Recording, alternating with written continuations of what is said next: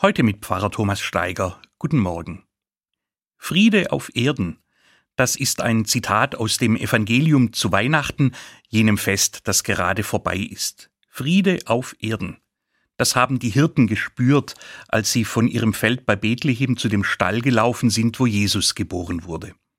Das Kind in der Krippe kommt von Gott und hat den Auftrag, Friede auf die Erde zu bringen.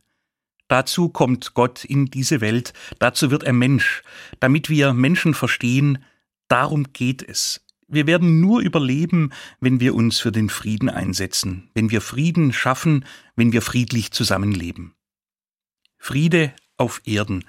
Das habe ich mir dieses Jahr an Weihnachten so sehr gewünscht wie schon lange nicht mehr, weil Krieg herrscht und weil es auch kleine Kriege in unserer Gesellschaft gibt.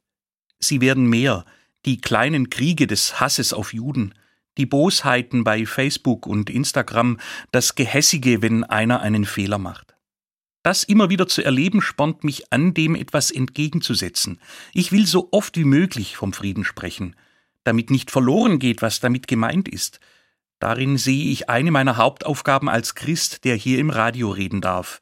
Friede auf Erden. Das geht. Wir können das, wenn wir nur wollen.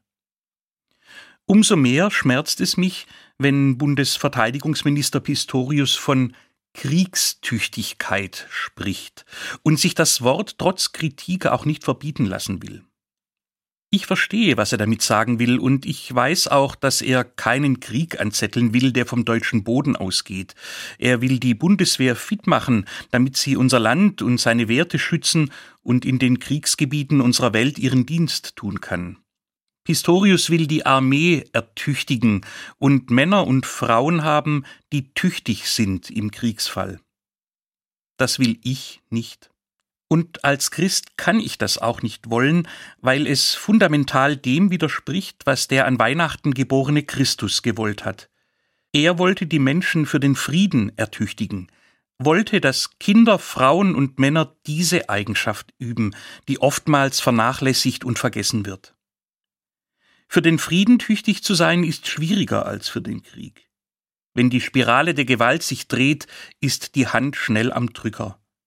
Friedlich zu bleiben ist mit das Schwerste, das es überhaupt gibt. Aber fürs Leben gibt es keine Alternative.